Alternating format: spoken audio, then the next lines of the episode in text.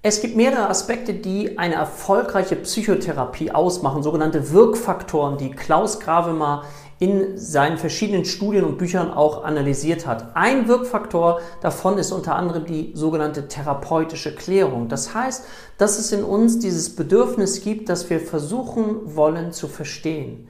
Ich möchte verstehen, warum fühle ich mich so?